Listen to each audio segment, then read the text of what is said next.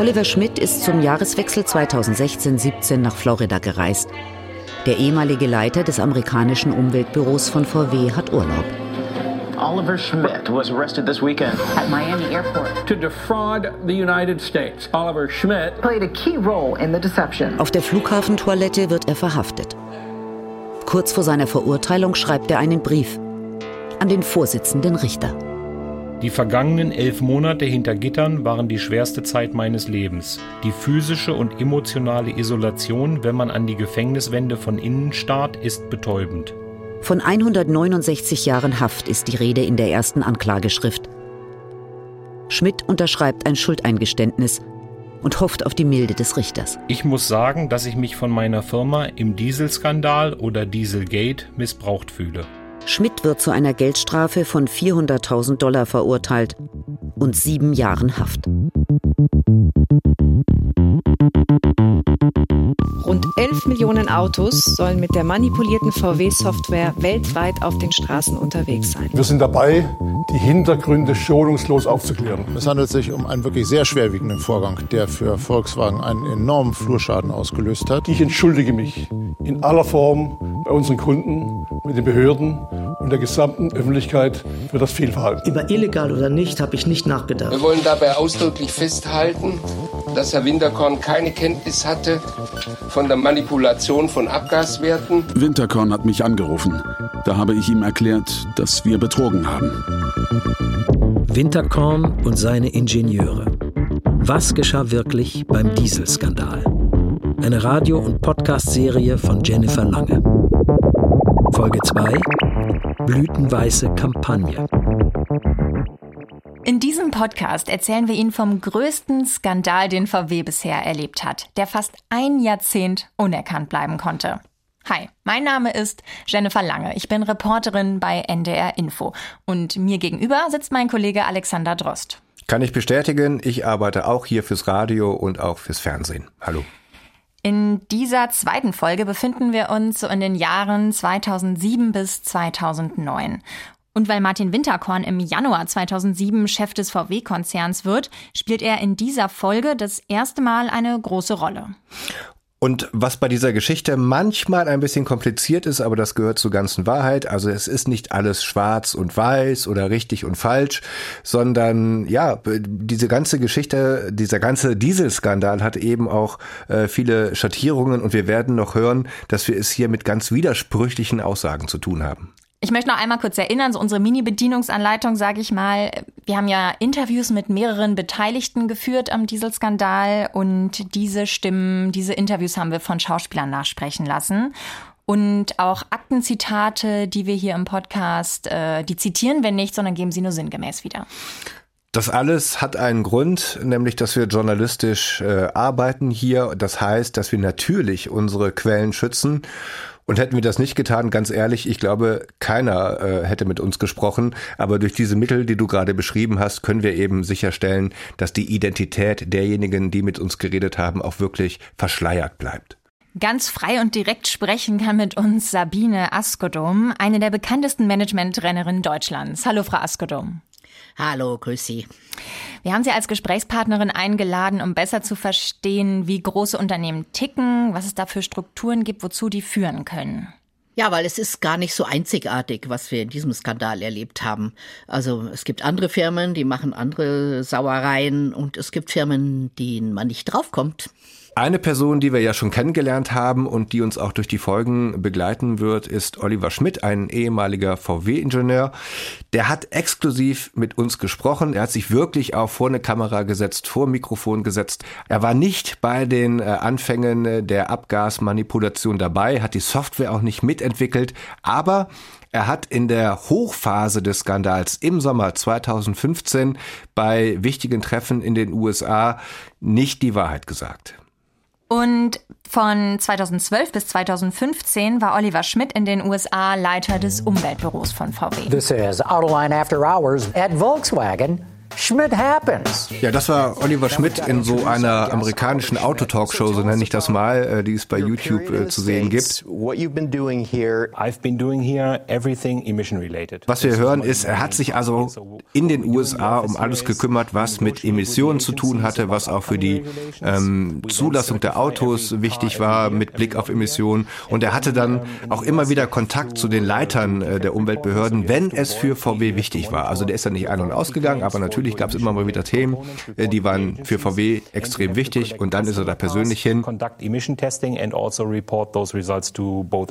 das war sein Traumjob. Also der wollte immer für die Autoindustrie in den USA arbeiten, hat er ja auch gemacht. Er fand die, äh, die, die Amerikaner und die USA selbst auch toll, bis zu seiner Festnahme.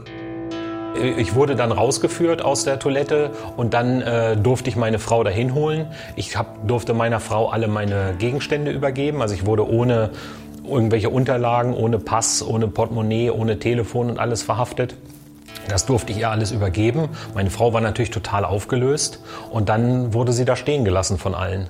Das Krasse an dieser äh, Szene war übrigens, dass äh, Oliver Schmidt ja Urlaub machen wollte mit seiner Frau in Amerika und ähm, nein, sie haben ihn nicht bei der Einreise gekascht, sondern der hatte quasi schon seinen ganzen Urlaub hinter sich, wollte wirklich nach Hause fliegen. Äh, das heißt, die Amerikaner waren noch in Anführungszeichen so nett und haben ihn äh, den Urlaub machen lassen, bevor dann eben die Handschellen Klick äh, gemacht haben. Damit, also mit dieser Festnahme, wurde Schmidt am Ende ja das Gesicht von VW äh, für die US Behörden und äh, Dieselgate bekam auf einmal eben auch ein Gesicht. Ähm, das war für die, für die Amerikaner in dem Moment der Schuldige, den sie auch zu fassen bekommen haben. Man hat halt versucht, mir eine möglichst hohe Position anzudichten. Immer nur das VW-Zeichen dazu zeigen oder irgendeinen Auspuff, wo irgendwas rauskommt, bringt es dann auch nicht auf die Dauer. Ich kann mich noch erinnern, in der ersten Anhörung zur Kaution, da war ich auf einmal schon Vorstandsvertreter. Da war ich der Vertreter des Entwicklungsvorstandes und so. Bin ich nie gewesen. Aber das wurde dann da halt zitiert. Nur mal zur Einordnung. Oliver Schmidt hat eben nicht die Millionen verdient, wie zum Beispiel Leute im Vorstand, sondern angeblich 100.000 Dollar. Nicht pro Monat, sondern pro Jahr. Er war ja Abteilungsleiter. Er hat Abteilungsleitergehalt bekommen Heute ist Oliver Schmidt 52 Jahre alt. Das hat dann ein paar, bis ein paar Tage gedauert, warum ich verhaftet wurde, dass ich das realisiert habe. Aber ähm, in dem Moment war mir schon klar, dass ich verhaftet bin, ja.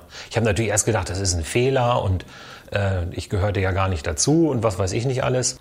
Es steht ja in meinem Schuldeingeständnis auch drinne. Ich habe erst sehr, sehr spät überhaupt von dieser Umschaltfunktion erfahren, im Sommer 2015. Oliver Schmidt hat ja gerade das Wort Umschaltfunktion benutzt. Wir nennen das bisher ja oft einfach Manipulationssoftware. Aber da zeigt sich schon, es gibt halt so viele Begriffe für diese Manipulation, die ja Oliver Schmidt am Ende auch hinter Gitter gebracht hat. Ja, man hört ja auch zum Beispiel ab und zu von der Akustikfunktion. Aber Oder wie du schon sagst, alles, was man da hört, ist im Prinzip das Gleiche. Hm, Akustikfunktion, Testerkennung, Defeat-Device und es gibt noch viel mehr Begriffe. Und ja, darum wollen wir jetzt mal nach dem Ausflug zu Schmidt mal gucken. Wie gesagt, zur Manipulationssoftware. Jetzt wir gucken wir mal unter die Motorhaube. Ja. Okay, diese Software erkennt, wenn ein Auto auf einem Prüfstand getestet wird, besonders äh, wenn Behörden die Abgaswerte messen. Denn das macht es der Software auch relativ einfach, weil diese Tests immer gleich, nach dem gleichen Muster ähm, ablaufen, hm. weiß die Software unmissverständlich, okay, ich werde gerade geprüft, also das Auto wird gerade geprüft. Ja, ist also immer so, es ist immer die, der gleiche Zeitablauf, die gleiche Geschwindigkeit, die gleiche Beschleunigung, also immer so ein ganz festes Muster. Absolut. Und wenn die Software das dann erkennt, dieses Muster, dann ändert sie das Motorverhalten und reinigt eben auch die Abgase besser, darauf kommt es ja an. Das Auto wird also künstlich sauber, so nenne ich es mal. Ähm, das heißt, im Test sind die Abgase auf einmal wesentlich geringer, als wenn das Auto normal auf der Straße wäre. Und Weltweit gibt es ja so zehn relevante Tests, ja fünf in den USA, zwei in Japan, einen in äh, Europa und viel mehr muss man so im Auto nicht mitgeben, damit es eben weiß, okay, Achtung Test, ne, ich tu mal so, als wäre ich sauber. Und jetzt hören wir mal, was unsere exklusiven Interviewpartner sagen, die vertraulich mit uns gesprochen haben. Vielleicht muss ich da kurz erklären, Testerkennung hat es ja schon lange vorher gegeben. Es gab viele Geschichten, die kursierten dazu mit Testerkennungen, die aufgefallen waren. Das fing schon in den 90er Jahren oder auch in den 80er Jahren an mit Motorhaubenschaltern, die erkannten, dass die Motorhaube nicht geschlossen war, weil die Kabel durchgeführt wurden für den Test. oder erkannt wurde, dass das Beifahrerfenster auf war, weil das Beifahrerfenster gab den Weg für Kabel und den Blick zum Monitor frei für das Fahren der Fahrzyklen. Also jeder wusste, was eine Testerkennung war, jeder wusste, es gibt viele davon und jeder hat irgendwas gemacht.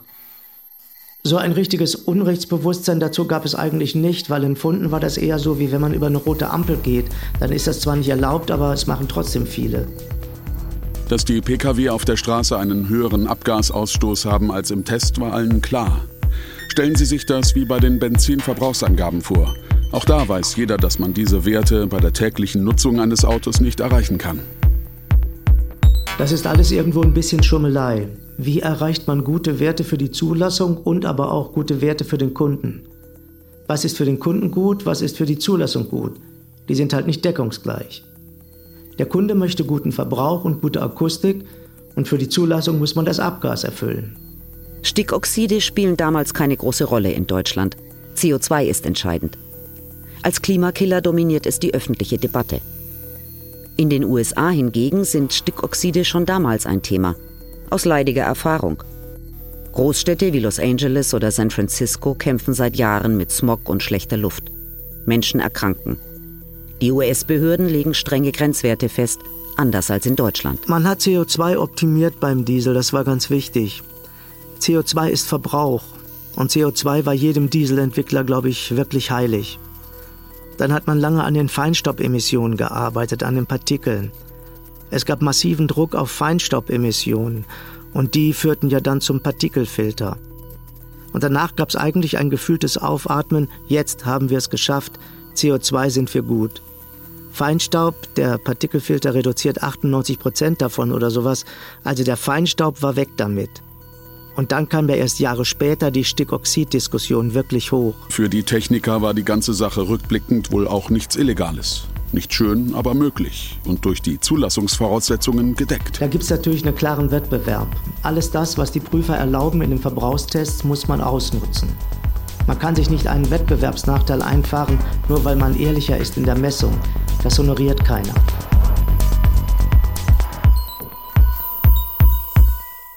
Das Kraftfahrtbundesamt hat uns dazu auf Nachfrage erklärt, dass sie sich bei den Abgastests einfach an die geltenden Gesetze gehalten haben. Also sie haben das gemacht, was vorgeschrieben war, nicht mehr und nicht weniger. Und im Gesetz waren, damals jedenfalls, Tests im Realbetrieb auf der Straße einfach nicht vorgesehen.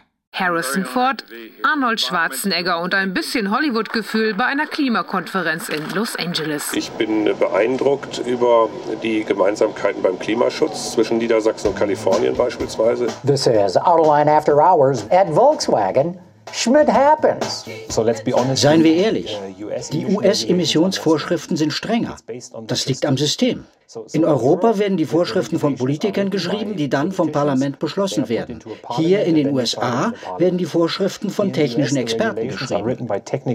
Ich denke, die Töne, die wir gerade gehört haben, die machen ziemlich gut klar, dass die Regeln in Deutschland, in Europa im Vergleich zu den Regeln in den USA nicht besonders streng sind.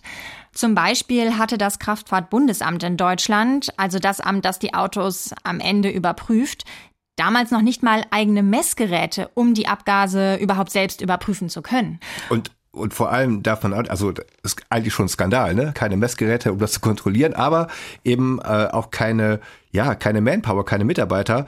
Äh, das reichte vielleicht gerade, um unter die hunderten Typenzulassungen jedes Jahr mal irgendwo einen Prüfstempel zu setzen. Aber die Autos wirklich zu kontrollieren, ging gar nicht. Mhm. Und wenn sie denn dann mal kontrolliert haben, dann haben sie halt im Labor kontrolliert, also unter optimalen Bedingungen und halt nicht auf der Straße, wo die Ergebnisse ganz anders ausfallen. Es ist also so ein bisschen so ja auch in den Augen vieler Ingenieure, dass die Gesetze damals, die galten auch nur fürs Labor. Und das heißt auch die Abgasgrenzwerte wurden auch nur im Labor eingehalten, nur fürs Labor optimiert aber halt nicht für die Straße. Und das hat sich natürlich dann auch irgendwie die Autoindustrie zunutze gemacht. Äh, die wussten ja von diesen Labortests, alles kein Geheimnis. Und äh, deswegen haben die Hersteller auch für diese äh, Tests ganz besondere Autos eingesetzt, die sogenannten Golden Cars.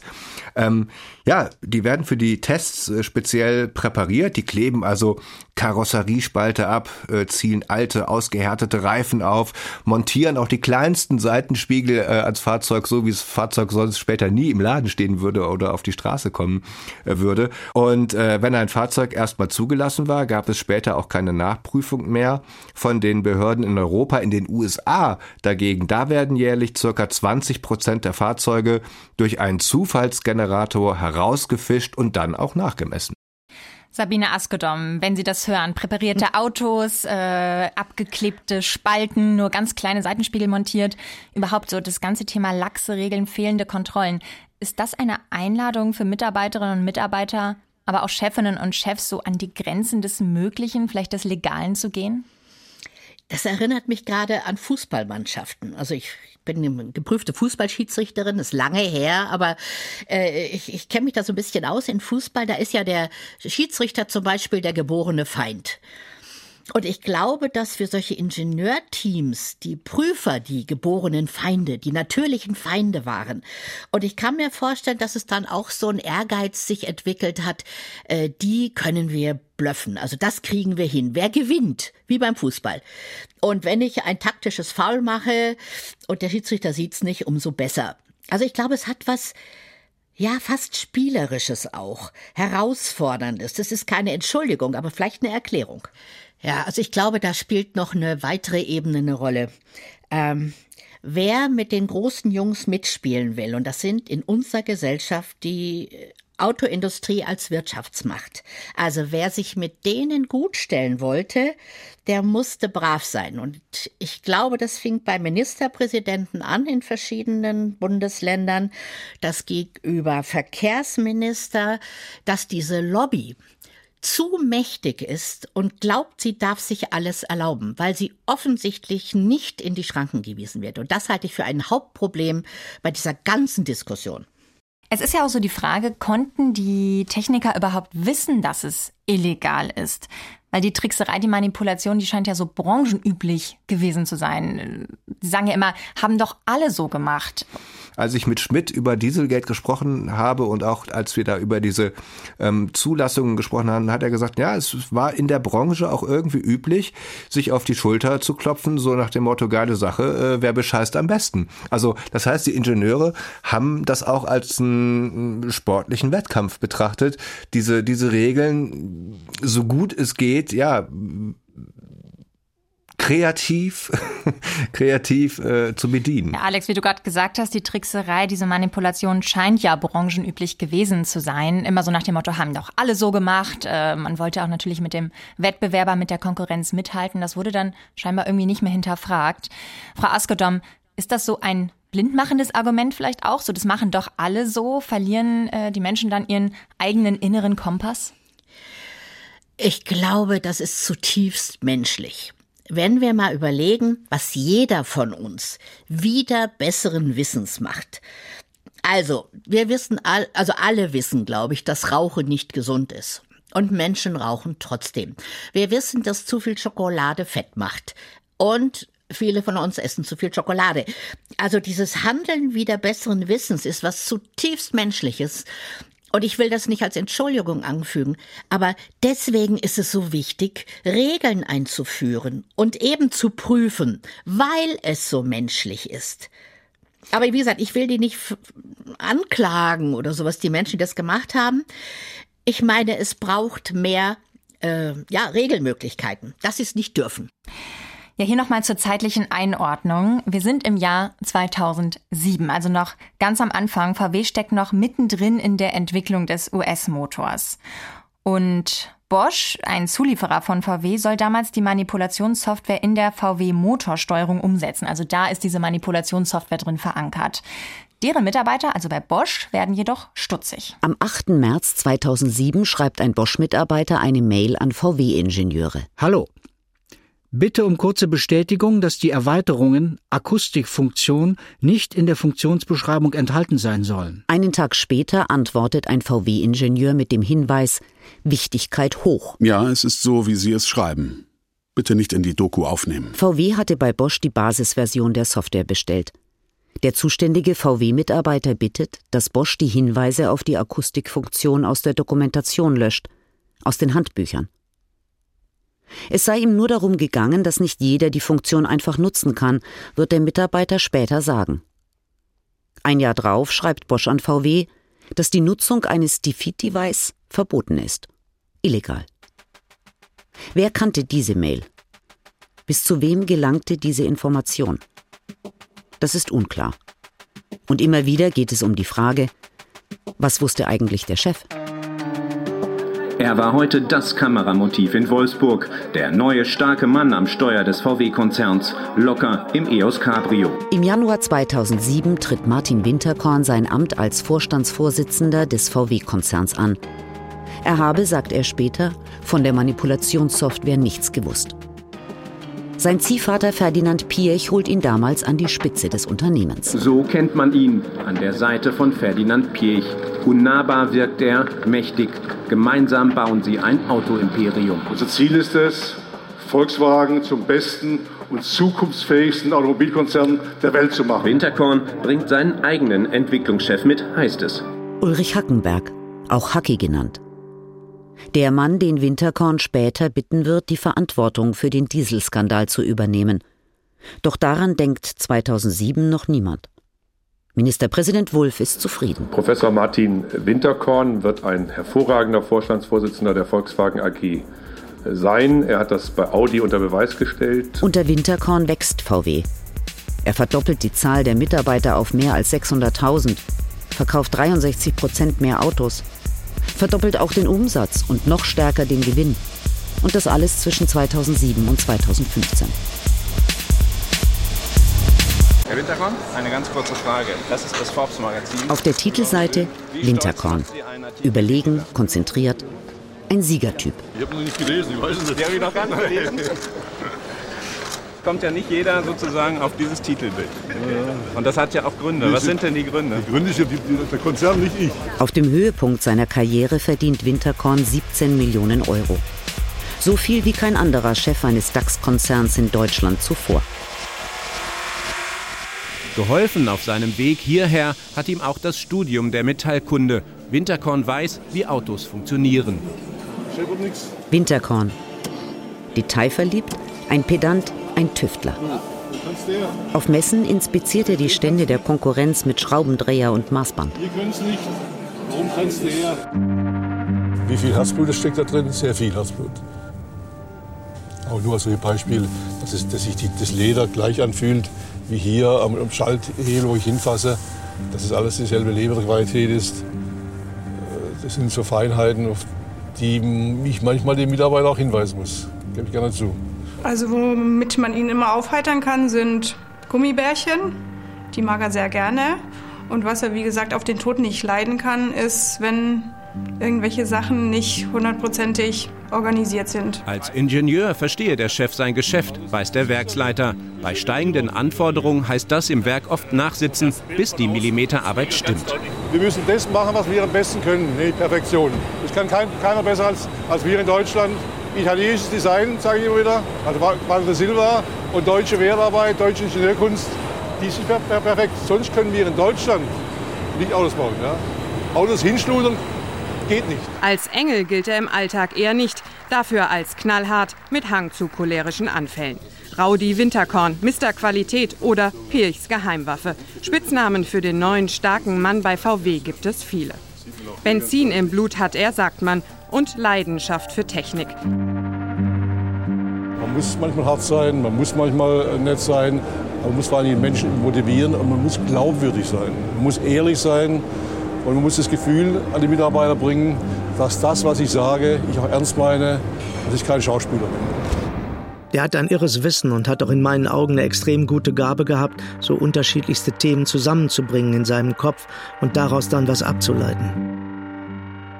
Aber natürlich muss man auch sagen, wenn jemand aus seiner Werkstofftechnikwelt und ich weiß, dass die Spaltmaße wichtig sind, sich mit Software selbst beschäftigen soll und altersmäßig ja auch schon gereift ist, dann ist natürlich das schon die Frage, inwieweit sich jemand auf solche neuen, unbekannten Themen einlässt. Was für ein Typ Winterkorn ist, das haben wir gerade gut gehört in den Auszügen. Als ich mir die ganzen alten Beiträge angeschaut habe, da habe ich immer wieder gedacht, das ist so ein richtiger Bilderbuchchef der alten Schule. Hierarchisch, total, der ganze Konzern total chefkonzentriert, alles wirklich von oben nach unten, weil Winterkorn ja wirklich über alles, über die kleinste Schraube die Kontrolle haben wollte. Ja, und aber er war halt auch so ein Star in der deutschen Wirtschaft, muss man mal sagen. Allein was das Gehalt betraf, der Mann hat immerhin ja 17 äh, Millionen Euro äh, zum Teil äh, kassiert pro Jahr. Äh, dann nach dem Ausscheiden bei VW eine Rente bekommen von 3100 Euro pro Tag wohlgemerkt. Also der hat richtig viel Geld verdient und die 17 Millionen, das sind Gehälter, die gibt's heute gar nicht mehr. Aber der hat sie bekommen und vielleicht, ich weiß es nicht, ich bin nicht in der Situation, aber vielleicht beflügelt das so ein Mann auch dann eben so, ja, zu regieren in einem Unternehmen. Wobei es ja auch interessant ist, wo er eigentlich herkommt. Also sein Vater ist ja Arbeiter gewesen, seine Mutter Hausfrau. Er hat dann trotzdem studiert, Metallphysik, hat danach promoviert und ist 1977 dann zu Bosch gegangen, also sein erster Arbeitgeber, und vier Jahre später dann zu Audi gewechselt. Und bei Audi war er dann so das erste Mal im Dunstkreis von Ferdinand Pirch, der ja später so sein Mentor werden soll. Genau, und äh, Vico wurde ja dann, also Winterkorn wurde ja bei Audi Leiter der Qualitätssicherung, später dann sogar Audi-Chef und dann 2007 der riesengroße Step, nämlich an die Spitze von VW, so wie wir ihn kennen, CEO bei Volkswagen. Sabine Askodum, wenn Sie das so hören äh, von Winterkorn mit seinem Führungsstil mhm. und der Arbeitsatmosphäre, wa, wozu oder zu was für einer Arbeitsatmosphäre führt so ein Chef? Ich würde gern eine Ebene über dem Chef mal kurz angucken, weil ich finde, die kommt mir hier zu kurz. Gerne. Also, Herr Pirch, von dem kennt man den schönen Satz, immer wenn es Krieg gibt, gibt es Gewinner und Verlierer. Ich habe die Absicht, der Sieger zu sein. Genau, das haben wir ganz und, am Anfang einmal gehört. Ne? Und ich vergleiche die Manager von heute mit den Landsknechten der Fürsten. Also früher gab es die Fürsten und die haben ihre Landsknechte losgeschickt, die die Schlachten zu gewinnen. Und wir haben heute als Bestimmer, sag ich jetzt mal, die Aktionäre. Ich finde, die, die kommen gar nicht vor, weil die ja die Ziele stecken. Es muss Erfolg, Erfolg, Erfolg geben. Und die beschäftigen Manager, die dafür sorgen, dass dieser Erfolg entsteht. Also im Prinzip sehe ich diese Manager, die da gehandelt haben, auch ein wenig wieder als Opfer, die sich gefügt haben dem Druck der Geldgeber. Mhm. Also diese Aktionäre des Unternehmens dürfen wir nicht außer Acht lassen. Und die äh, Manager haben ja auch selbst einen Anreiz, weil ihre Boni sind ja auch daran geknüpft, äh, wie gut es im Unternehmen läuft. Ja, und die Zeit, in der sie in diesem Unternehmen sein dürfen. Wenn wir wissen, dass heute Topmanager irgendwie ein Jahres bis drei Jahresverträge kriegen, dann geht es darum, dass sie performen. Ich kann auch dieses Wort nicht mehr ertragen, aber es wird überall benutzt. Du musst gut performen, weil wenn du ein Low-Performer bist, bist du raus. Also ich glaube, dass der Druck auf diese Menschen extrem ist. Ich kenne Manager, die haben Terminkalender, die sind minutiös gefüllt die können wirklich kaum mal aufs Klo gehen zwischendrin, ohne dass sie jemand holt. Ähm, es sind es ist eine Drucksituation, die sich, glaube ich, jemand wie ich, die frei arbeitet oder auch ihr in einem Medienunternehmen nicht vorstellen können. Bitte nicht unterschätzen. Wenn wir über Werte reden, über Compliance, das hat ja im Prinzip jedes große Unternehmen, hält ja dieses Schild hoch. Ist das dann, wenn ich Sie richtig verstehe, Frau Askodom, mehr so Schmuck am Nachthemd? Ohne Aussagekraft? Ja, das, ich liebe ja Leitbilder, gell? die lesen sich ja immer wie die bessere, der bessere Teil der Bibel. Ähm, leider, wenn danach nicht gelebt wird, und ich erlebe das immer wieder in Unternehmen, dass die Mitarbeiter einfach müde lächeln, wenn sie diese Leitbilder hören oder sogar sagen, es wäre schön, wenn die sich selber mal dran halten würden. Also es, das ist viel Schmuck und viel Hochglanz und leider zu wenig gelebt. Vor allem bei VW gab es damals ja über 500 Mitarbeiter in der Compliance-Abteilung. Es gab so einen Ombudsmann, an den man sich wenden konnte, wenn man irgendwas äh, zu melden hatte im Unternehmen. Es gab auch so eine Art digitalen anonymen Briefkasten, wo man sich hinwenden konnte. Mhm. Aber das scheint ja alles äh, diesen Skandal nicht verhindert zu haben. Nein, nein, wer im System mitspielt, spielt mit. Ich glaube, der geht dieses Risiko nicht ein. Man hätte mal diesen Ombudsmann fragen müssen, wo waren Sie? Wer hat sich an Sie gewendet? Ich weiß nicht, ob ihr das gemacht habt. Ein Mitarbeiter hat sich wohl mal an den äh, Ombudsmann äh, gewandt, aber ist dann, das scheint nicht auf so fruchtbaren Boden gefallen zu sein. Und andere Mitarbeiter sagten auch, ich wusste bis zum Aufliegen des Dieselskandals gar nicht, dass es bei uns im Unternehmen überhaupt einen Ombudsmann gibt. Mhm, ja. Also klar, wenn man nicht davon weiß, kann man sich nicht an ihn wenden. Das zeigt die Wichtigkeit dieser Stelle, genau. Wir haben darüber auch mit Hiltrud Werner gesprochen. Sie sitzt im Vorstand von VW und ist offiziell zuständig für die Themen Compliance, Integrität und Recht. Und sie sagt, Genau an diesem Punkt haben wir bei unseren Mitarbeitern und Mitarbeiterinnen eben jetzt deutlich mehr Vertrauen. Ein Indiz dafür ist ja auch, dass weit über 80 Prozent aller eingehenden Hinweise eben nicht anonym abgegeben werden. Und vielleicht noch ein Beispiel. Es gab mal eine wissenschaftliche Studie mit Flöhen. Da hat man Flöhe in einen Kasten gesetzt und hat eine Glasplatte oben drauf gemacht und die Flöhe sind hochgesprungen, haben sich immer das Hirn angestoßen und haben irgendwann gelernt, ah, man sollte hier vielleicht nicht zu hoch springen, sonst kriegt man Kopfschmerzen. Dann haben die Wissenschaftler die Glasplatte weggetan, aber die Flöhe hatten sich so daran gewöhnt, nicht zu hoch zu springen, dass sie nur noch bis zu dieser Umkehrhöhe äh, gesprungen sind. Und dann hat man neue Flöhe reingesetzt, dazugesetzt, die noch nicht konditioniert waren. Und wer hat wen äh, beeinflusst? Die neuen, die alten? Nein, die neuen Flöhe haben sehr schnell gemerkt, ui, man sollte hier wohl nicht zu hoch springen. Das tut nicht gut, wenn die anderen das nicht machen. Also, wenn diese, das sich so eingegruft hat auf eine Verhaltensweise, können auch die wenigen, die vielleicht anders springen würden, das nicht verändern. Frau Askodom, ein sehr schönes Beispiel zum Gruppenverhalten. Da hören wir nachher noch so ein ganz ähnliches Beispiel mit Affen. Martin Winterkorn kommt 2007 an die Spitze des Konzerns. Aber es wird offenbar fast ein Jahr dauern, bis Winterkorn mitbekommt, dass es Probleme mit dem Motor für den US-Markt gibt. Der EA 189 ist und bleibt einfach zu dreckig. Der Katalysator schafft es nicht, das Abgas zu reinigen. Der Motor muss noch einmal überarbeitet werden. Der damalige Motorenchef Jens H. schildert bei der Staatsanwaltschaft die großen Probleme bei der Entwicklung. Im Sommer 2007 sind uns bei fast allen Erprobungsfahrten die Testfahrzeuge kaputt gegangen, weil der Dieselpartikelfilter überlastet war. Da haben wir dann mit allen zusammen überlegt, wie man die umrüstet und resistenter macht, dass wir die Hardware nachbessern müssen. Es war klar, dass US 07 mit der schnellen Zeitschiene nicht machbar ist. Also mussten wir es verschieben. Aber dass wir damit zum Vorstand gehen und sagen, tut uns leid, aber das wird in den USA nichts, könnt ihr abhaken, das war ein Desaster. Und dann auch noch die größte Kostenerhöhung für eine Entwicklung, die es bei VW je gegeben hat. Aber das noch größere Fiasko, so habe ich Winterkorn das auch erklärt, wäre gewesen, wenn die Autos in den USA eins nach dem anderen liegen bleiben, weil die Partikelfilter nicht mehr laufen. Teure Hardware-Maßnahmen werden beschlossen, der Katalysator vergrößert. Das kostet damals rund 270 Euro mehr pro Fahrzeug. Ein außergewöhnlicher Vorgang. Damals muss der Vorstand schon zustimmen, wenn ein Projekt nur um einen Euro teurer wird. Meine Mitarbeiter sind dazu mir gekommen und haben gesagt, wir müssen da auch an der Software für den Straßenbetrieb was machen, um die Partikelfilter zu schonen. Da habe ich denen gesagt, dass das alles über den Vorstand entschieden werden muss. Dabei ist es offenbar nicht um die Manipulationssoftware gegangen. Der Motorenchef Jens H. sagt, von der habe er nichts gewusst. Man habe vielmehr über das Konzept der Abgasreinigung gesprochen. Dass das zu Ärger und Diskussionen mit den Behörden führen könnte, sei ihm klar gewesen. Natürlich habe ich das auch Winterkorn gesagt. Da sagte er zu mir, ja, pff, und? Winterkorn segnet die Nachbesserungen in einer Vorstandssitzung ab. Dafür wird sogar der Beginn der Serienproduktion um einige Monate nach hinten verschoben. Später wird Winterkorn aussagen, dass es schwierig gewesen wäre, den US-Dieselmotor zu diesem Zeitpunkt hinzuwerfen.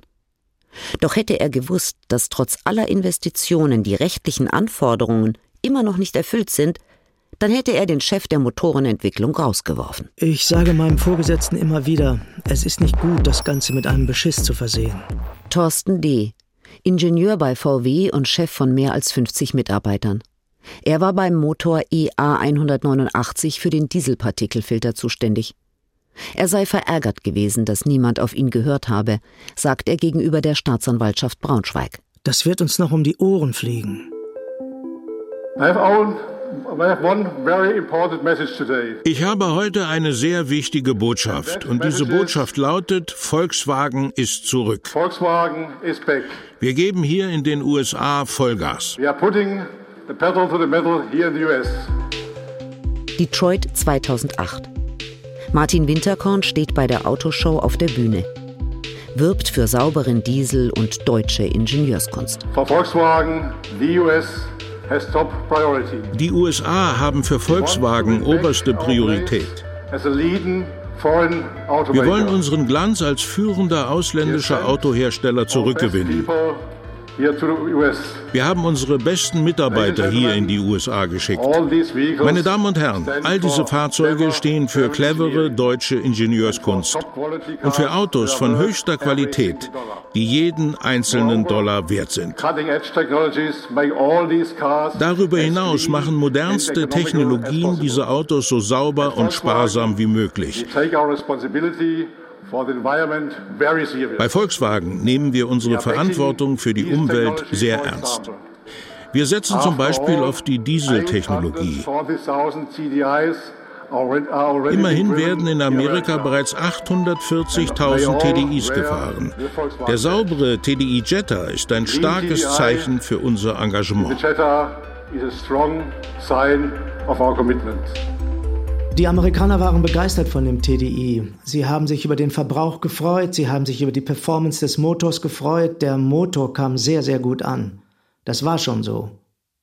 Trotz des Nachteils, man musste tanken an den Lkw-Tankstellen.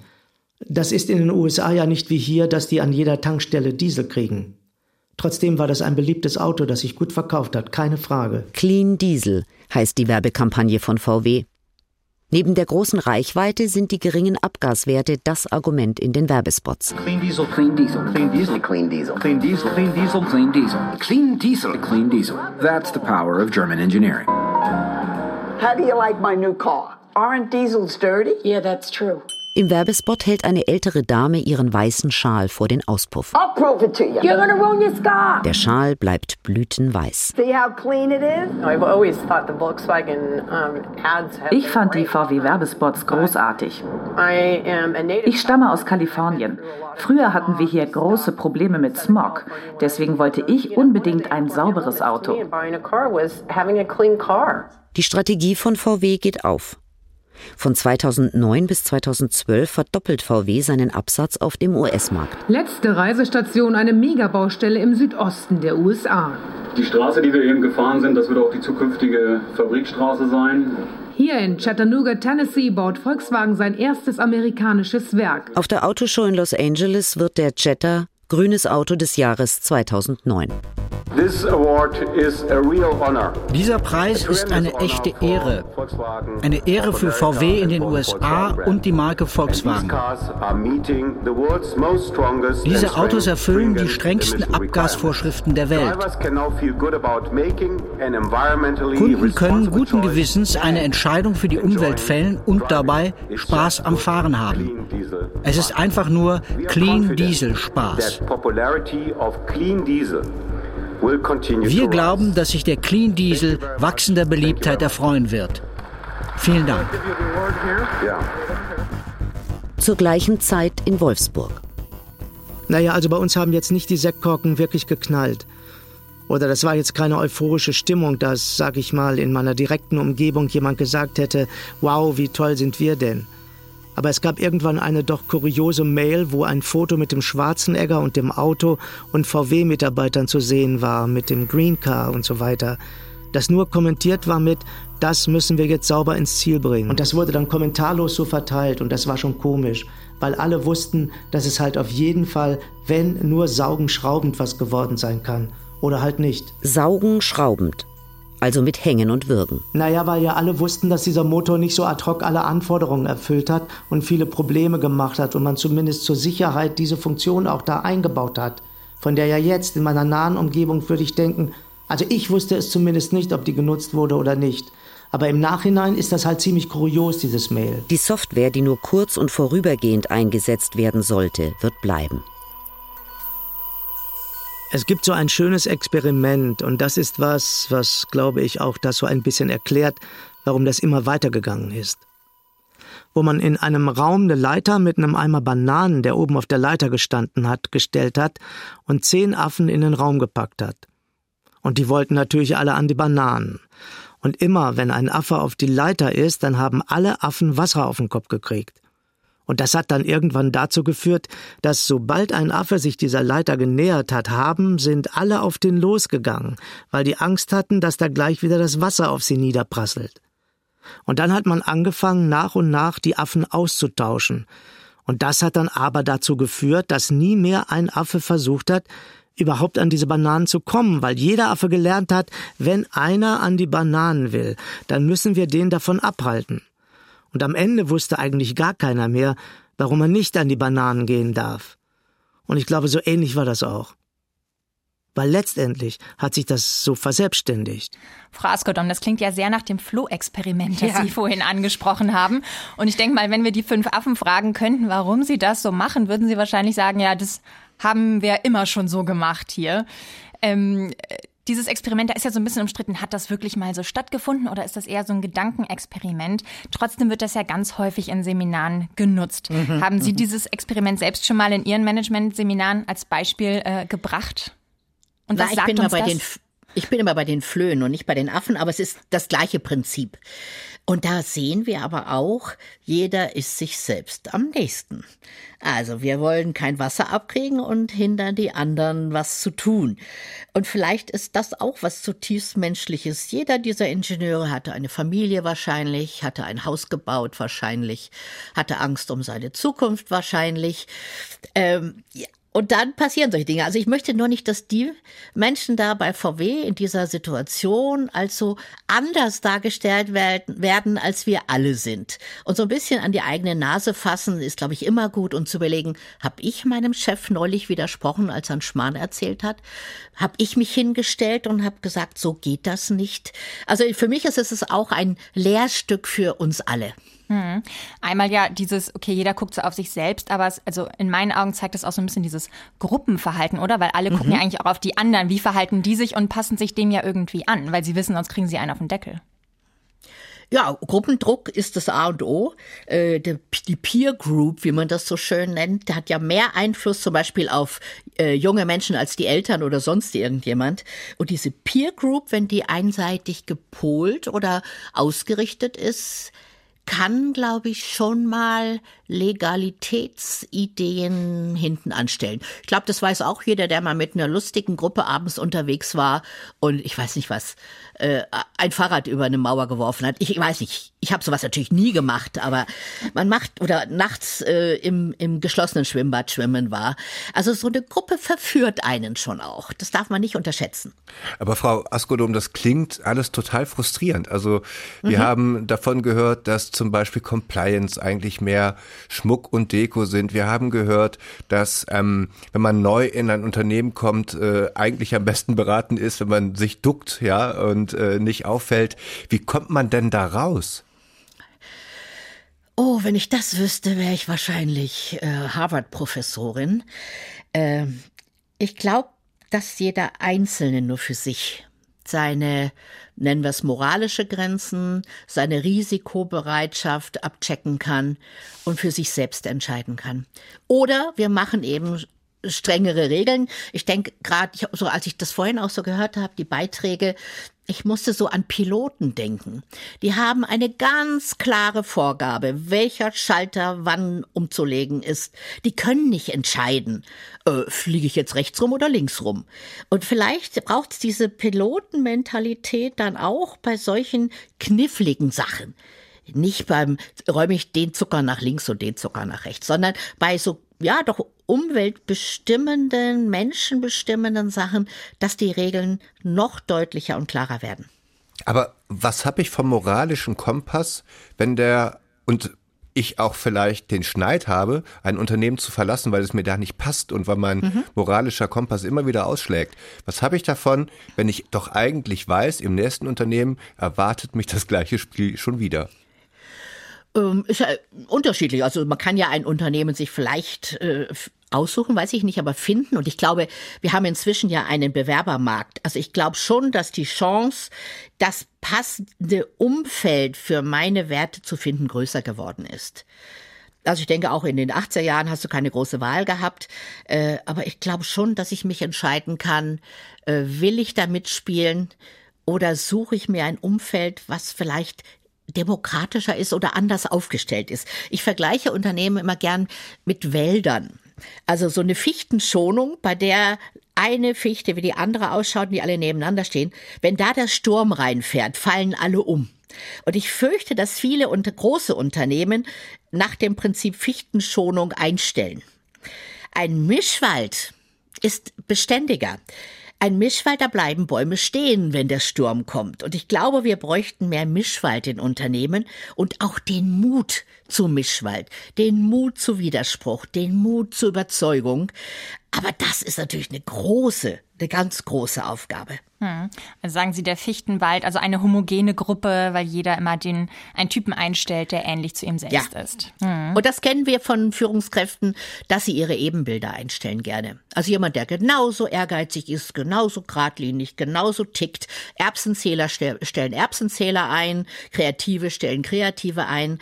Und dann wird's halt zu äh, monoton. Mhm. Mhm. Auch nochmal zu dem Affenexperiment, wo ja alle am Ende was machen, was sie selbst gar nicht so gelernt haben, sondern sich von den anderen abgucken. Das ist ja auch bei VW ganz ähnlich, ähm, was die Manipulationssoftware angeht. Die hat sich ja auch eigentlich so ein bisschen ausgebreitet, so ein, wie so eine Art Automatismus, wie so eine Art Geschwür, weil dieses, diese Funktion war erstmal in jeder Motorsteuerung automatisch drin. Man musste sie halt nur aktivieren, also mal so bedaten sozusagen, und dann konnte sie jeder nutzen. Und später haben auch viele gesagt, ja, das haben doch eigentlich alle benutzt so. Ich wusste gar nicht, dass man das nicht darf. Also, dass sich sowas dann vielleicht auch verselbstständigt. Yep, absolut. Äh, wenn, und wenn es alle machen, machen wir es auch, gell? Ist klar. Wenn alle bei Rot drüber gehen, wir kennen tausend Experimente. Fünf Leute tun etwas, was nicht erlaubt ist, und die anderen zehn gucken hin und machen es dann auch. Hm. Hm. Und es zeigt ja auch bei uns am Ende, dass diese Software, die nur kurz und vorübergehend eigentlich eingesetzt werden mhm. sollte, am Ende bleibt und damit auch ein Notnagel zur Dauerlösung wird und sich immer weiter ausbreitet. Keiner wusste, wo das überall verbaut worden ist. Wir waren alle richtig geschockt, als es immer mehr Autos, immer mehr Modelle wurden. Junge Kollegen haben mich gefragt, wir wussten gar nicht, dass man das nicht darf. Die Funktion war doch schon immer da, das wurde doch immer schon so gemacht. Winterkorn und seine Ingenieure. Was geschah wirklich beim Dieselskandal? Eine Radio- und Podcast-Serie von Jennifer Lange. Folge 2 Blütenweiße Kampagne mit Gustav Peter Wöhler, Michael Weber, Douglas Welbert, Kai Hufnagel und Wolfgang Berger. Erzählerin Christine Adelhardt. Talks Alexander Drost, Sabine Askodom und Jennifer Lange. Recherchen Stefan Welz und Christine Adelhardt. Mitarbeit Julia Wackett. Technische Realisation Christian Alpen und Nicole Graul. Regie Giuseppe Maio. Redaktion Ulrike Thoma und Lena Gürtler. Eine Produktion des Norddeutschen Rundfunks 2021. Als Podcast in der ARD Audiothek. Mehr Informationen auf ndr.de-dieselskandal.